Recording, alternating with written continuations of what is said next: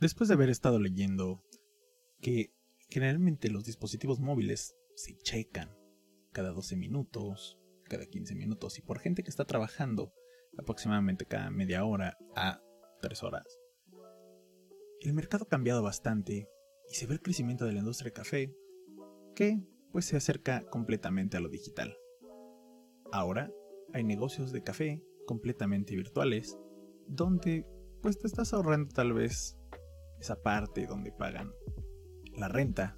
Sin embargo, no hay mayor exposición a la gente que pasa.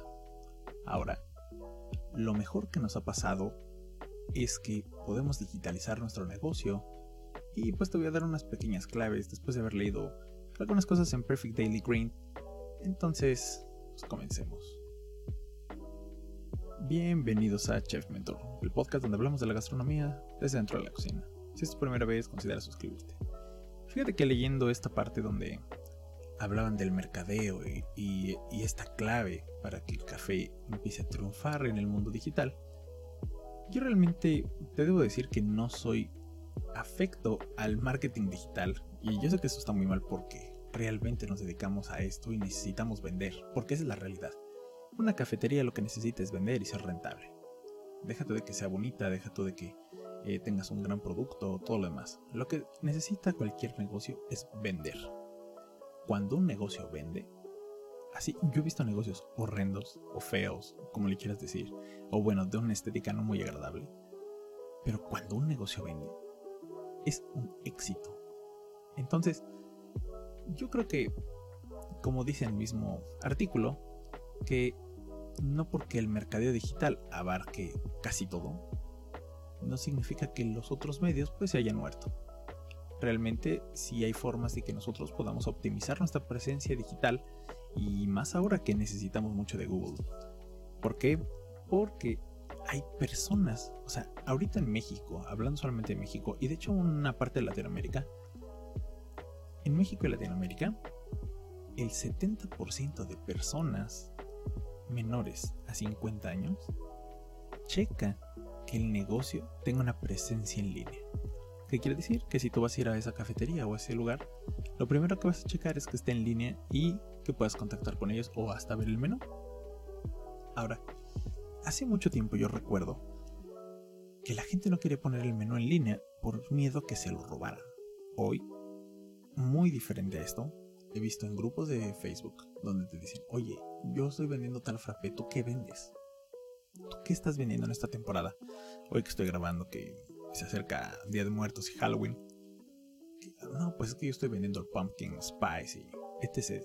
de productos. Entonces, realmente esto es lo que nos está acercando la parte digital y por otro lado también nos empieza a homogeneizar. Y entonces esa parte del diferenciador pues empieza a quedar obsoleta. No digo que sea en todo, realmente no estoy tratando ni siquiera de ser fatalista, sin embargo, creo que sí es algo donde nos tenemos que poner, no de acuerdo, sino nosotros ponernos las pilas para no siempre ofrecer lo mismo que los demás. Una cosa es que puedas ofrecer un producto similar que tienen los demás porque es un buen gancho. Son nichos del mercado que no puedes dejar sueltos. Si todos lo ofrecen, pues ofrécelo tú también. No va a pasar nada, pero siempre dale un plus a tu producto. Muchas empresas lo que han estado haciendo es el storytelling. El storytelling es contar buenas historias. Garantizas que creas materiales únicos. Y por qué no, puedes hablar hasta de, temas desgastados o de conocimiento general. Y el contenido va a adoptar una perspectiva única, que es la tuya o en este caso la marca. Y esto es lo que han estado haciendo bastantes marcas. No te creas que solamente se da en esto del café, se da en cualquiera. Entonces, mira, si estamos hablando de contar historias, no solamente es una narrativa, sino que estamos hablando de gente que ya está utilizando técnicas inspiradas en, escritores y guionistas para transmitir mensajes de forma inolvidable. Pero, ¿afecta esto a las marcas? Realmente yo no puedo decir que sí te afecte o que no te afecte, sin embargo sí te debo decir que hay muchísimas, muchísimas marcas que venden demasiado gracias a la mercadotecnia, siendo que tienen productos casi basura. Entonces, en eso, por ejemplo, a ti emprendedor, puede ser que llegue y te moleste un poco no ahorita, tal vez a la larga, que digas, oye, yo tal vez tengo un gran producto, pero no tengo un buen storytelling, o no, no tengo cómo, o, no tengo el medio, o, bueno, no es el medio tal vez, sino que no tengo las ideas para transmitir lo que estoy haciendo. Y entonces, como el mundo, fíjate, en esta parte de, y concuerdo bastante con una chica que se llama Jennifer Gibbs, ella dice que pues realmente el mundo ahora está en internet. Entonces, y fíjate, estoy de acuerdo con ella, no me gusta, o sea, pero eso no depende de mí. Digo, que me guste o que no me guste, no depende de mí. Eh, son cosas que pues están. Pero a ti como emprendedor, créeme que te puede llegar a agobiar. Porque conozco muchas personas que les cuesta bastante, de hecho yo incluido, que les cuesta bastante hacer una buena presencia en Internet.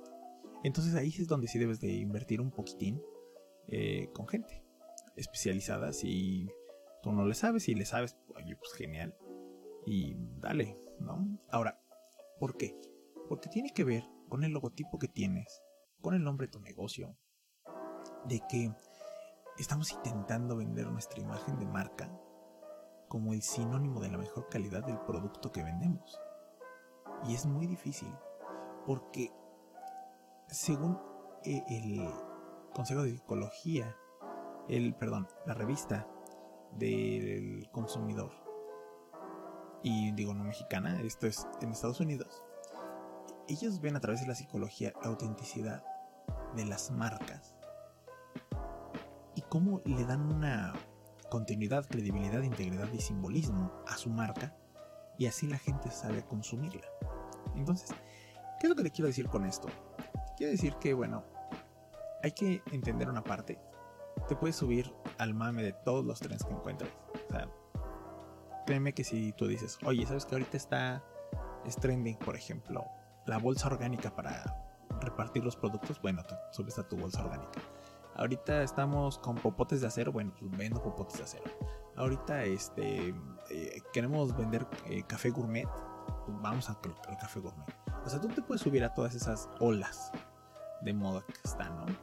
Sin embargo, eh, sin un storytelling, la gente no te voltea a ver. Ahora no es suficiente solamente el anuncio que te diga, ay, venda café y de esta cosa. No.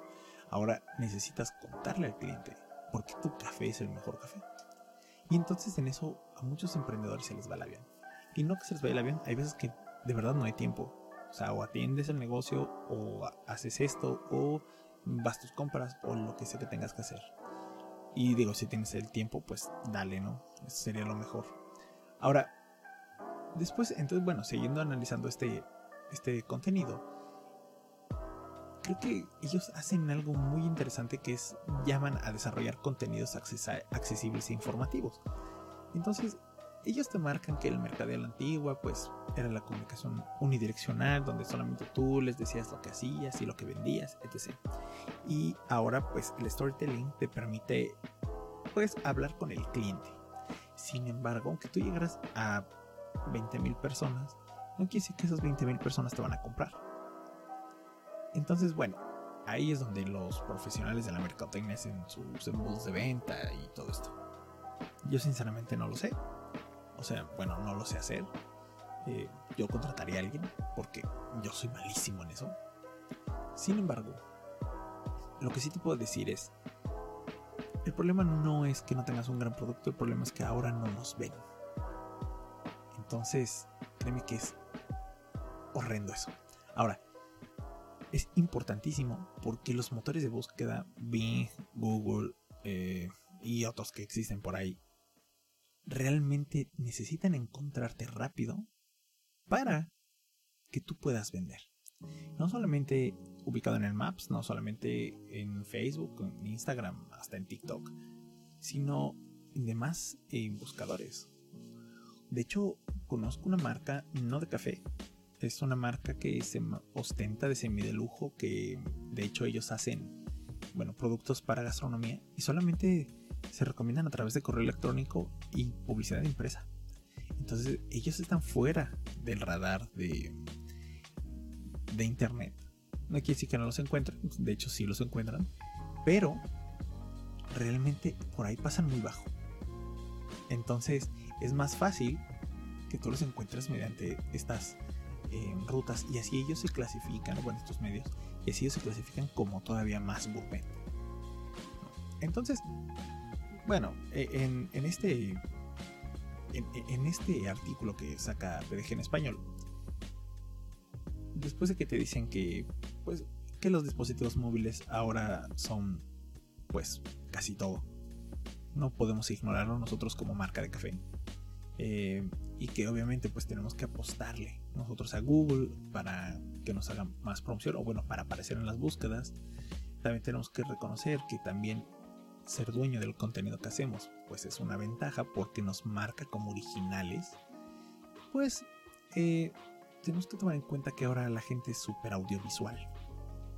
Entonces, yo te traigo unas ideas y unas cosillas que yo hice, que me funcionaron bien en su tiempo, y para que antes de que trabajes con alguna agencia o con un agente de mercadeo digital, pues realmente tú trates de ponerte como las pilas y puedas generar algo.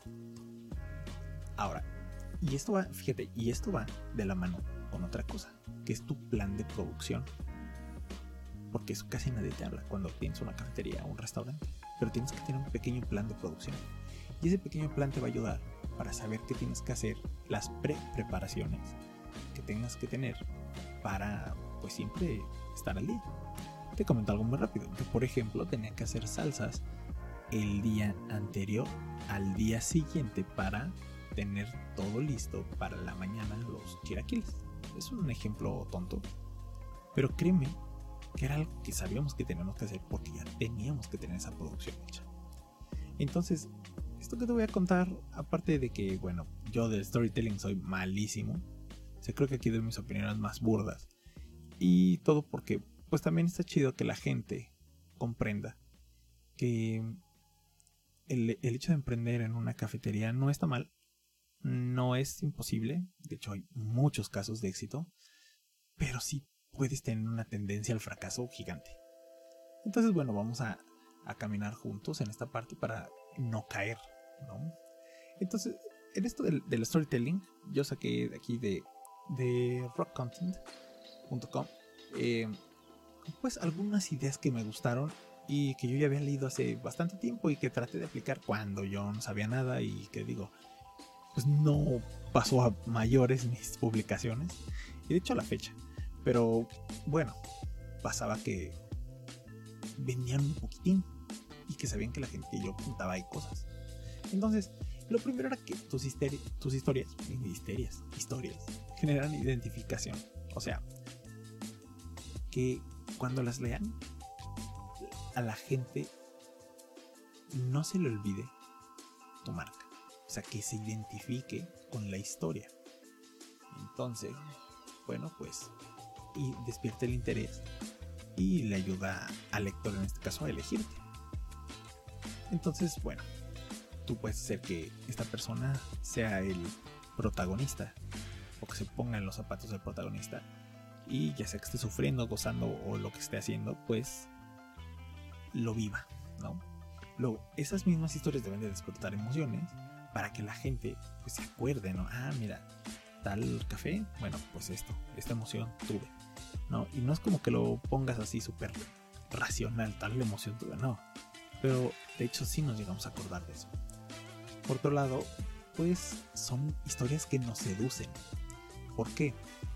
Porque la mayoría de de estas cosas del storytelling, empiezan hablando de cosas eh, como si fuera la edad de piedra.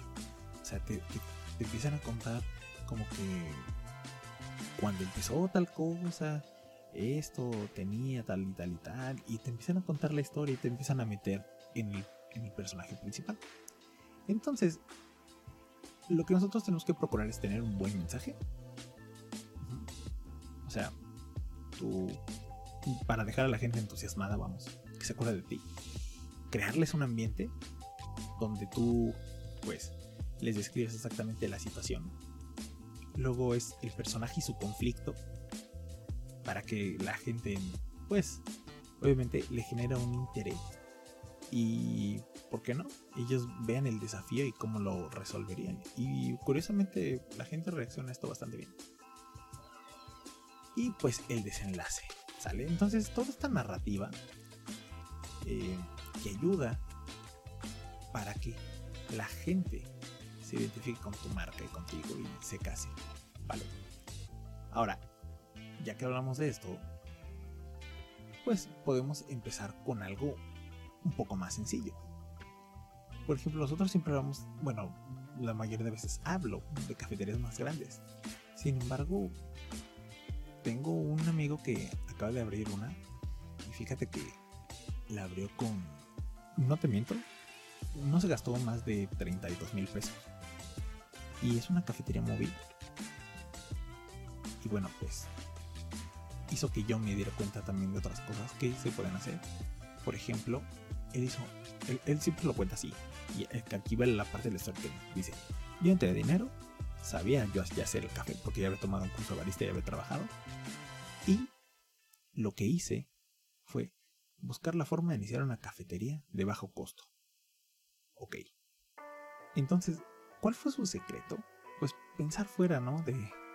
de. Fuera de serie. Pensar, como dicen los gabachos, out of the box, fuera de la caja. Entonces, sí se necesita bastante voluntad para encontrar estas oportunidades. Y ni siquiera voluntad, es para hacerlo, punto tomarse el tiempo de intercambiar eh, las ideas porque él me preguntaba muchas cosas. Yo pues le compartí con muchísimo gusto. Sin embargo, pues yo no tengo la verdad de todo. Entonces él empezó a ver bicicletas, carritos y bueno, todo esto. Él tomó sus pasos a seguir, que yo te los voy a aquí a contar. Y ejecutó. Eso es lo que hizo, ejecutó. Entonces, sinceramente lo que hizo él fue ponerse creativo, tener su capacidad de trabajar desde su celular y bueno, su lap me imagino. Y empezó a publicar dónde iba a estar su café. Hoy voy a estar aquí, hoy voy a estar acá. Empezó a vender en los bazares, pero más empezó a vender en lo que son los tianguis. Y bueno, aquí en México los tianguis son los mercados sobre ruedas. Y sinceramente empezó a vender bastante. Entonces, básicamente, si nos vamos a lo más básico de una cafetería, el negocio es comprar un buen grano, preparar un muy buen café, servirlo, que se lo lleven o que se lo tomen ahí y que te paguen por eso. Eso es lo más básico. Así, tal cual. Entonces, ya que nosotros vimos este negocio, lo que hizo él fue, ¿sabes qué? Voy a agarrar, voy a poner una bici, no le gusta la bici, agarró un carrito, lo modificó él y listo. De hecho, le pegó pallets abajo todo Y lo que hizo fue, empezar a vender. Se empezó a poner en, lugar, en lugares de buen acceso. Digo, cuando está en los tianguis, sé que él se conecta a, la luz de, pues, de, los tianguis. No sé cómo sea eso, eh, pero bueno, se conecta a la luz de eso de los postes. Y cuando va a los bazares, pues obviamente en el bazar. Ahí los. Bien. Quiero decir con esto que realmente puedes hacer un negocio de café sin tanta complicación. Grandioso si tienes un super grano. Y básicamente es atender que te paguen. Sé que suena medio miel sobre hojuelas, pero créeme que no es así. ¿eh? Eh, estoy contando obviamente lo más bonito, sin embargo, pues también tuvo sus partes feas, ¿no? Por ejemplo, estar en la calle, eh, que un día le llueva, ¿no? Entonces pues, se le van los clientes. Y lo más interesante de su negocio es que necesita agua, café, leche, saborizantes, sus vasos desechables, sus cosas y pues a darle. No te estoy diciendo que se, está volviendo millonario, la verdad no, pero no le va mal, le va mejor que en su trabajo pasado. Entonces, sigamos enfocados en esta parte simple y realmente enfatizamos esta parte del negocio de café. Si empezamos poco a poco y empezamos a contarle a la gente lo que estamos haciendo, créeme que la gente se va a empezar a enganchar a tu historia. Entonces, por ahí vamos a empezar. Obviamente no podemos tomar los negocios a la ligera y debemos de investigar y hacer nuestro plan de negocios y todo esto, pero hay que empezar. Ahora, si tú planificas mucho, vas a gastar menos. ¿Qué quiere decir? Tu negocio de café puede empezar como un negocio súper sencillo, como he leído muchos que dicen, yo empecé vendiendo crepas, o yo empecé vendiendo hotcakes, o yo empecé vendiendo mismo café, y empecé a meter otras cosas. Entonces, tú planifica, aunque no pongas el super restaurante, pero ten todo contemplado por si un día requieres o tienes la capacidad para comprar lo que tengas que comprar. Entonces, yo te recomiendo, y lo que él hizo fue que abrió su cafetería de bajo costo, la puso en la calle, estuvo caminando bastante, obviamente buscó los spots donde poder ponerse, algunos tianguis, algunos bazares, eh, en algunas fiestas porque también hace evento privado. Y lo que buscó fue la estrategia de mantenerse a bajo costo. La estrategia de mantenerte a bajo costo es significativa. Y esto, y esto tiene que ver con la planificación, que es lo que yo te decía. Hay un plan nuestro de producción. Por ejemplo, él, aunque no produce gran cosa más que café, él sí tiene que tener bien contemplado qué día le llega el café, qué día lo pone, cómo lo va a, por ejemplo, a moler. Porque al principio él no tenía molino, entonces lo mandaba a moler. Y bueno, pues con tiempo pues se fue comprando hasta el molino. Sin embargo, siempre se mantuvo de bajo costo. O sea, siempre tuvo esa mentalidad de bajo costo. Y una vez él me comentaba, ¿sabes qué? Me conviene más tener dos de bajo costo que una de alto costo. Porque vendo más. Y al chico que le preste esto, me lo regresa. Y se acabó. Se lleva su lana y yo la mía. Entonces, bueno, él como, él como lo hizo, escribió su pequeño plan de negocios chiquitito. Y dijo, bueno, voy a hacer un presupuesto comercial de un café, realista. Tengo tanto dinero. Él dijo, tengo casi 30 mil pesos. Perfecto. ¿Qué dijo? ¿Qué necesito para hacer café? Café, vasos, cucharitas, eh, bueno, todos estos agitadores. Y bueno, algunas veces usa taza y la cafetera y listo, todo, todo lo que necesitaba. Y lo que hice después fue, en base a eso, creó un pequeño menú. Y yo sé que en este podcast siempre lo digo, primero es el menú. Bueno, él lo hizo al revés. Y le funcionó. Pero fue el segundo paso. O sea, también ya tenía contemplado que iba a ser una mini cafetería. Entonces tenía que saber que iba a vender. O sea, a final de cuentas sí, dijo que voy a vender café. No. Pero otras cosas, por ejemplo, como las que él vende con saborizantes y todo eso, eso ya después lo metió. Entonces, en este momento, el menú va a determinar si necesita más o menos cosas. Y él dijo, no, yo tengo estas cosas. Se acabó. Lo que él hizo fue de su casa moverse a los lugares donde se concentraba la gente, a las zonas comerciales y ponerse. Hizo su marca, su marketing y promociona su café. Entonces está muy interesante porque realmente nos da una pequeña lección de cómo se promociona y de cómo echar a andar estas cosas. No es fácil, yo te lo sigo diciendo, realmente no es fácil, pero no es imposible y se pueden lograr bastantes cosas. Después, como él no tiene un alquiler y lo hizo móvil, pues simplificó aún más sus cosas. ¿Qué quiere decir esto? Cuánto espacio requería para poner la cafetera, para poner sus saborizantes, para poner todo lo que eh, requería él para poder operar. Contrató a una persona especialista para que le hiciera la pila con todo el inversor para que jalara su cafetera. Y dijo, voy a tener un pequeño almacén en mi casa y lo demás lo compraré. Y sí, se volvió muy ligero. Dice, yo vendo mis 100 cafés al día de 35 pesos, son 3.500 pesos al día. Menos lo que se gaste. ¿No? listo él está jalando así. Y no te digo que sea un, negocio, un negociazo, pero realmente, pues, entre lo que gasta y todo esto, se vuelve un negocio existente y rentable, basado en lo poquito de donde se promociona y en lo poquito que realmente él puede hacer, porque sea el solito. Y eso le ha generado que sea un negocio existente, que, que se esté generando. Ahora, tú te puedes aprovechar de empresas que pues ya trabajan. Bueno, vamos. Si tú tienes una pequeña cafetería y hay una marca de café que te dice, no importa, yo te promociono, bueno, cuélgate de ellos, los necesitamos. Cuélgate del Facebook, cuélgate del Google, cuélgate de todos ellos. Si una marca te dice, oye, yo te voy a dar los vasos, oye, ¿me puedo anunciar contigo? Sí, claro. Entonces, dale. Puede ser algo muy bueno, pueden ser unas alianzas excelentes. Y aparte de eso, puedes aprovechar negocios existentes. Yo lo pienso así. Tal vez tú ves una panadería por ahí y no hay servicio de café, te puedes poner afuera y habla con ellos. Tal vez no le vas a pagar una renta, pero sí te va a decir, oye, bueno, ponte acá de este lado y vemos cómo lo hacemos, mándame gente y yo le vendo el pan y tú le vendes el café. Entonces empiezas a hacer alianzas.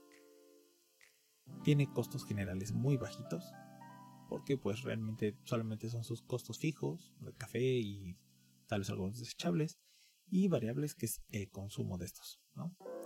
Y bueno, todo lo relacionado a eh, la cuestión laboral, todo lo que él tiene que pagar. Ahora, sí es muy interesante eh, el hecho de que no te quedes con los brazos cruzados e inicies. ¿Por qué? Te lo voy de esta forma.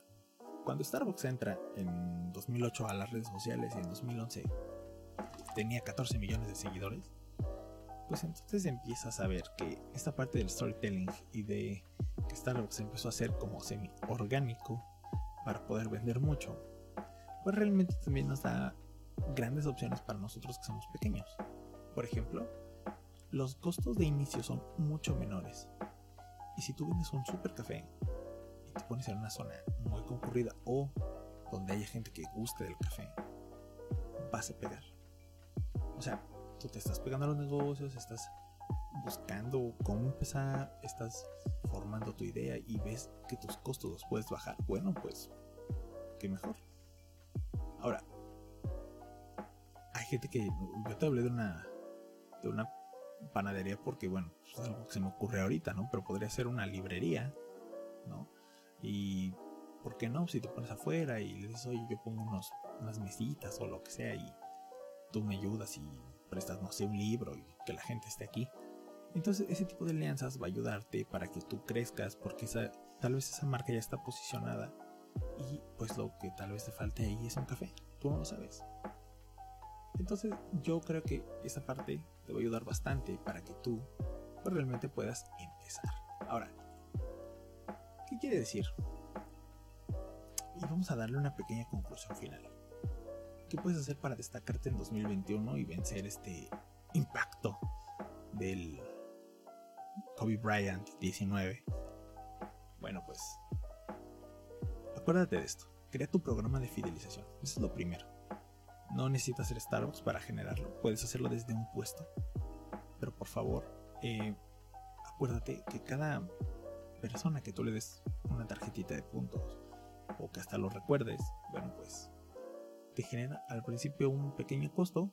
Sin embargo, al final de cuentas son muchas ganancias lo que te va a dejar. No necesitas ser Einstein para esto. Solamente puedes decirle que si se toma 5 cafés, el sexto es gratis. Y listo, a darle. Ahora, por favor, y esto sí hazlo, es busca grupos en las redes que sean de ahí, de tu zona. Por ejemplo, hay por colonias, hay por, no sé, de ese tipo en Facebook. Y también, pues, medios impresos. Y no te quedes así, ¿eh? La verdad, o sea, no te quedes de brazos cruzados. Habla con ellos, únete, y el hecho de que estés presente en una comunidad local donde tienes tu cafetería, bueno, pues va a hacer que pegue más. Ahora, actualiza, esto es lo siguiente, actualiza tu perfil de Google Mi Negocio o Google My Business. Por favor, pon fotos donde te diga que ponga fotos, tienen un pequeño asistente, guíate de él y pues dale. Y utiliza, fíjate, esto sí puedes hacerlo, es utilizar tus propios influencers. No quiere decir que pues no puedas tener grandes influencers, pero tal vez no quieran ir a tu colonia, no lo sé. Pero cuando tú identificas a un cliente que es leal a tu marca y le dices si te ayudaría a difundir la buena noticia sobre tu lugar, algunos lo van a hacer, otros tal vez lo harán sin ánimo, pero muchos otros te van a decir, oye, sí, y te traigo clientes, porque generalmente esas personas son, pues, buenas personas, o sea, vamos, quien va a tomar un café y de repente platica contigo en la barra, pues se vuelve un pequeño deleite.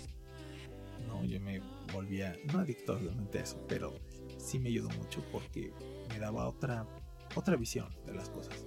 Entonces, las tazas de café gratis pueden garantizar que esa gente haga estas cosas. Y realmente, pues, si te ayudan, pues dale. Ahora, también te puedes unir a esto de las entregas. Mi amigo no tiene, pero dice que va a ponerle un Uber Eats o, el Rappi. Y pues eso le vendería bastante. Porque aunque esté en la calle, acabas vendiendo. Y ese es el chiste. Ahora, yo sé que por ejemplo hay muchas aplicaciones y servicios para elegir, pero ven los que pasen en la zona, ven los que sí llegan a las zonas que tú quieres llegar contrátate con ese. Bueno, no es que te contrates, sino afíliate. Vale. Por otro lado, fíjate que el marketing y correo electrónico a mí no me gusta mucho como para una cafetería. Sin embargo, si tuviera la fecha de nacimiento del cliente, pues podrías mandarle un café gratis, ¿no? Y entonces lo vuelves fiel a la marca. No solamente es que tengas que recopilar las direcciones de correo electrónico de los clientes, pero sí puedes hacer unos pequeños formularios de qué tal le pareció su pues el servicio y por qué no en una de esas se vuelve un super cliente, ¿no? Y bueno, con esto es donde lo podrías volver pues un un influencer tuyo. Porque pues la gente de por ahí va a llamar gente tal vez de por ahí. Ahora, videos y fotos, por favor. Em, siempre tenlos. Em, trata de ponerlos bonitos en el Instagram o en el TikTok o en el Facebook o donde estés. Asegúrate que realmente la gente entienda tu mensaje. Y, ¿por qué no? Si llegas a tener un sitio web después, pues realmente contrata un profesional. Digo, nosotros estamos haciendo café, ¿no? Entonces, bueno, no gastes una fortuna en ese sitio web eres una pequeña cafetería, pero solamente invierte tiempo para que la gente lo pueda estar revisando en el celular. Recuerde que ahora todo es en el celular. Y no ignores los medios locales, súbete al tren del mame de lo que haya, únete a las causas sociales y yo creo que con eso vas a estar mucho mejor y más suficiente ubicado. Ahora, en esta parte del plan de producción, pues realmente acuérdate qué es, qué es lo que tengo que tener para poder operar. Entonces, si de repente tú eres pequeño, tal vez este plan no tenga mucho sentido. Pero si tú eres una persona que ya vas por lo grande, entonces lo más seguro es que tenga todo el sentido del mundo. Porque te ayuda a saber el volumen que vas a comprar, que vas a dar y los periodos de tiempo. Ya sea producción, ya sea compras, ya sea hasta la entrega. ¿Vale? Ahora si tú llegas a contratar Didi o rápido eso, pues puedes tener tu, ¿cómo decirlo? Pues tu menú especial, ¿no? No tiene por qué ser el mismo y puedes sacar otras cosas que no hay. Y hasta un cliente que ya es asiduo, pues podría poder, bueno, podría, perdón, podría pedir algo diferente, ¿no? Tu misma cocina. Entonces, bueno, esto que nos ayuda, reducimos eh, merma, tenemos un buen nivel óptimo, podemos saber con exactitud que tenemos que comprar, que no. Y, acuérdate que pues esto va ligado entre todo esto. Muchísimas gracias por haberme escuchado. Disculpen que ya los tenía medio abandonados, no por eso, por pues trabajo, ¿no? Si tienes alguna duda, pues acuérdate que ahí están las redes sociales. Estoy en Facebook como Chef Mentor, Instagram chef.mentor. Y pues, nos vemos en el siguiente. Gracias por escuchar. Bye. En este programa hablamos de negocios gastronómicos y su vida detrás de los mismos. Las opiniones vertidas aquí no son leyes, reglas o máximas, y las recomendaciones deben ser tomadas con discreción. Cada quien es responsable de las acciones tomadas de acuerdo a las mismas.